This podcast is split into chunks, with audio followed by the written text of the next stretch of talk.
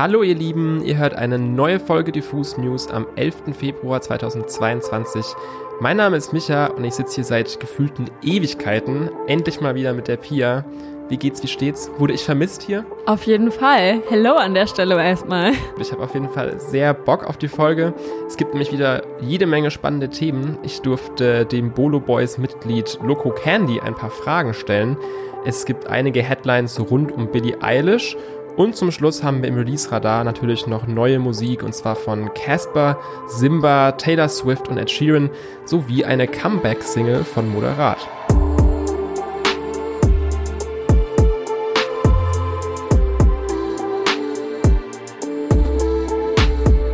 Ich möchte euch gerne auf eine EP aufmerksam machen, die heute erschienen ist, und zwar Plastic Heart von Loco Candy. Er ist neben Mako, Two Broke for Fiji, Bashlik Meister, Sin Davis, Chan mit Messer und OK Feller ein Teil des großen Bolo Boys Kollektivs. Ich hoffe, ich habe da jetzt auch niemanden vergessen. Und er macht seit 2016 eigene Musik. Die war zu Beginn noch sehr von alternativen Trap-Sounds bestimmt, aber vor allem im letzten Jahr hat sich dann abgezeichnet, dass Loco Candy musikalisch so ein bisschen in Aufbruchstimmung ist. Auf Singles wie Ride oder Trance zeigt er uns eine neue, gitarrenlastige Seite seiner Musik, die er jetzt eben mit der Plastic Heart EP weiter ausbaut.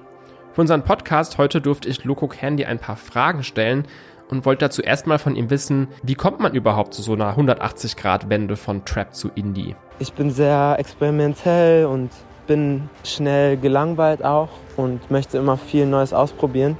Deswegen hat sich das alles so ein bisschen eine andere Richtung entwickelt, auch da ich gerade nicht mehr so viel Trap höre. Ich höre ziemlich viel 60s, 70s, 80s Sachen, ähm, Psychedelic Rock, Punk Rock, genau so, so Geschichten.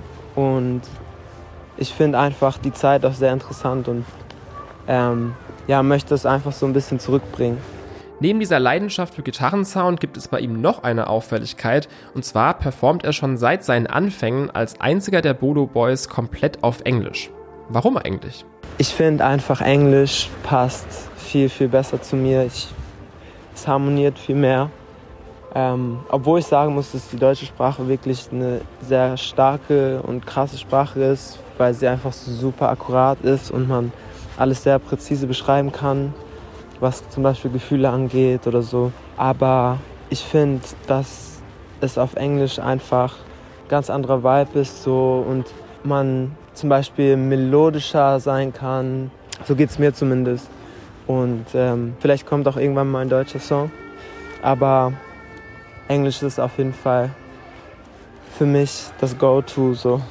Bisher hat Loco Candy noch gar nicht so viel veröffentlicht, Plastic Heart ist nach mehreren Singles jetzt die erste richtige EP. Trotzdem konnte ich mir meine Neugier nicht so ganz verkneifen und wollte wissen, ob wir da auch mal irgendwann mit einem Album rechnen können.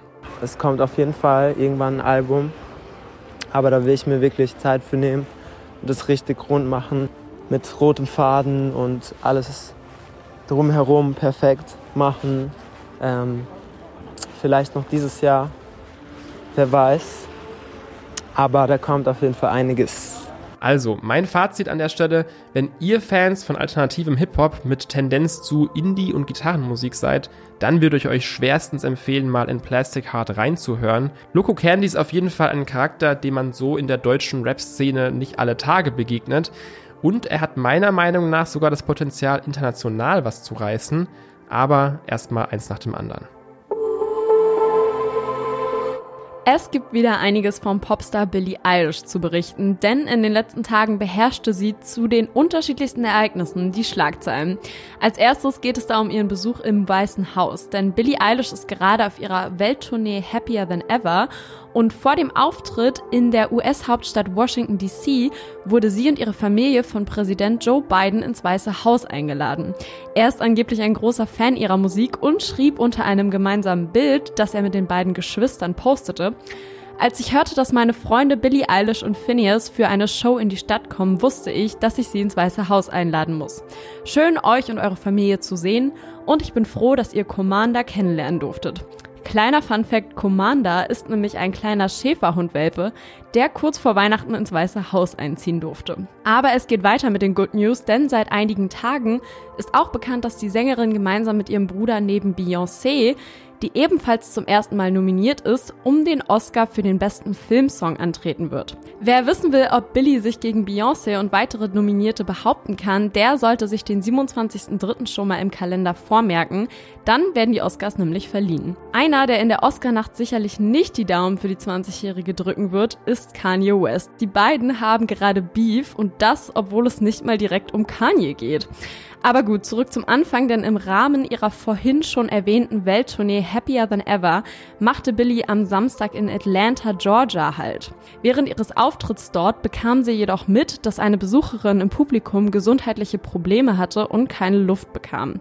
Um diesem Fan zu helfen, unterbrach sie ihren Auftritt dann und forderte Security-Leute und Helfer auf, der Frau ein Inhaliergerät zu besorgen. Videos in den sozialen Medien zeigen, wie die Sängerin die Menge um Geduld bittet. Bis dann genau der Satz fällt, der den Beef mit Kanye West entfacht, denn kurz nachdem die Besucherin ein Inhaliergerät bekommt, erklärt Billy, I wait for people to be okay until I keep going. Ohne dass sie in diesem Satz den Namen von Travis Scott erwähnt, sehen viele Leute, einschließlich Kanye West, diese Aussage nun als spitzfindige Anspielung auf den tragischen Vorfall bei dem Konzert von Travis Scott im November 2021.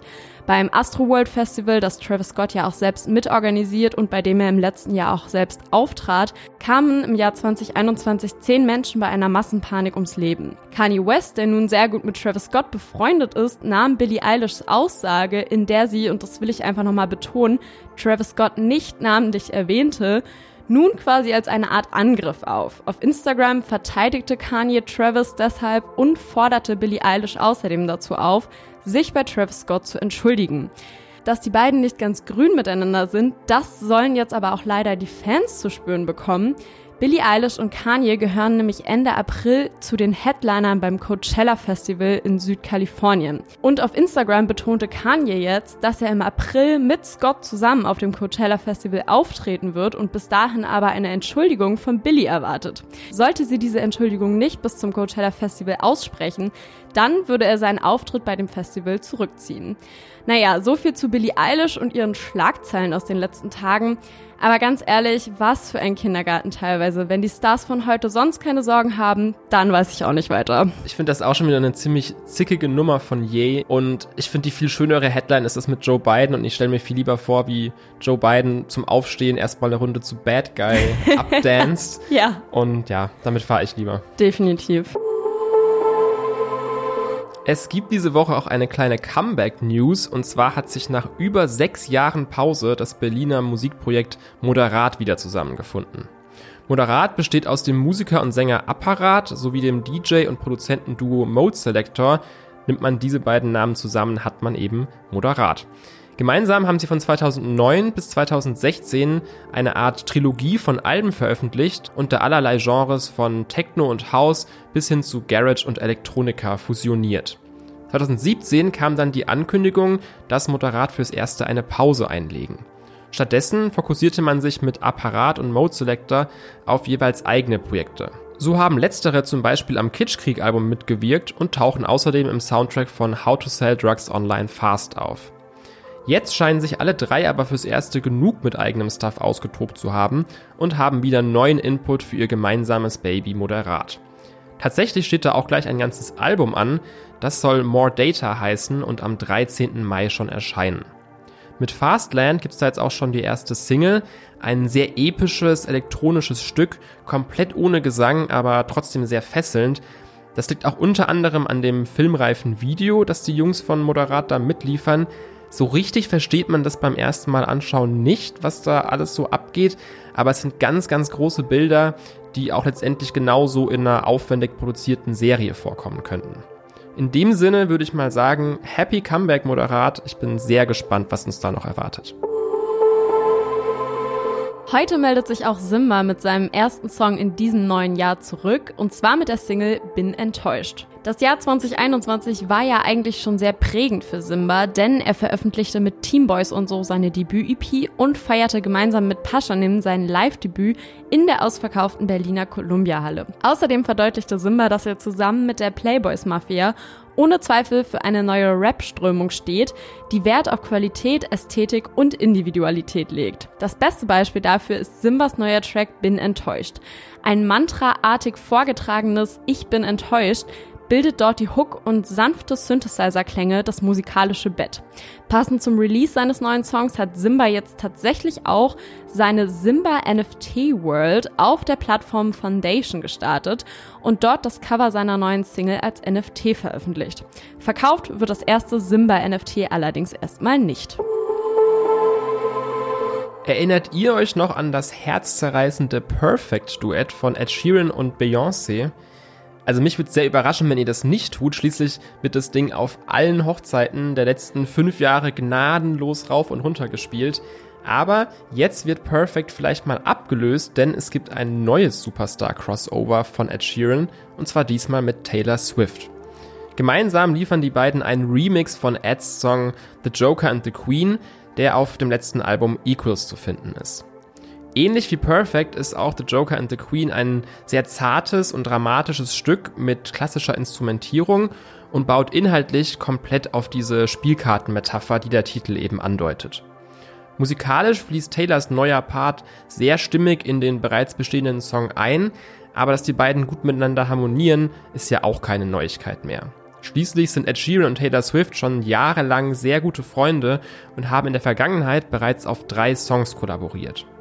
Bisher fand das immer auf Projekten von Taylor statt, jetzt geht's das erste Mal von Ed Sheerans Seite aus. Mir ist das alles irgendwie eine Spur zu dramatisch und ein bisschen zu pathosbeladen, aber wenn euch der Originalsong gut gefällt, dann gebt doch auch mal der neuen Version eine Chance.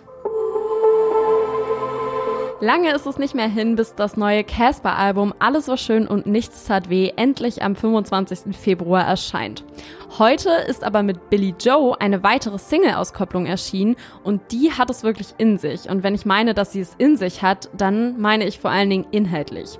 Natürlich, auch das gesamte Arrangement geht unter die Haut und vor allem dieser Twist zwischen einem verträumten und vor sich hinsäuselnden Intro und dann diesen schmerzerfüllten Gitarren catcht mich ultra. Insbesondere das Storytelling in Billy Joe sorgt aber für Gänsehaut. Billy Joe ist nämlich ein Anti-Kriegssong, in dem Casper die wahre traumatische Geschichte eines Kriegsveteranen erzählt, der 2016 einen interfamiliären Amoklauf begangen und dabei seine Frau und seine beiden Kinder erschossen hat, das Familienheim in Brand setzte und sich selbst ebenfalls im Anschluss tötete. Und auf diese ganz besondere Casper-Art schafft der Song es mit dieser Story und einer unfassbar guten Hook gleichzeitig ein bedrückendes und mitreißendes Gefühl zu erzeugen. Billy Joe ist übrigens mein persönlicher Lieblingssong von den bisherigen Singles. Wenn ihr mehr zu dem Song wissen wollt, dann schaut auch nochmal auf unserer Website vorbei, denn dort schlüsseln wir einige Songzeilen aus Billy Joe nochmal genauer für euch auf. Und ansonsten seid natürlich auch gespannt, denn unsere Titelstory mit Casper geht auch morgen auf YouTube online. Ein weiteres spannendes Interview findet ihr auch am Sonntag auf unserem YouTube-Kanal und zwar mit Leslie Clio. Die war nämlich vor ein paar Tagen bei uns im Studio und hat uns ganz viel über ihre neue Platte erzählt. Außerdem checkt doch mal unsere Playlist Beste neue Musik aus. Dort findet ihr die besten neuen Songs von diesem Freitag und im Release-Radar die spannendsten Alben der Woche. Ansonsten dann bis Dienstag in alter Frische. Schönes Wochenende euch.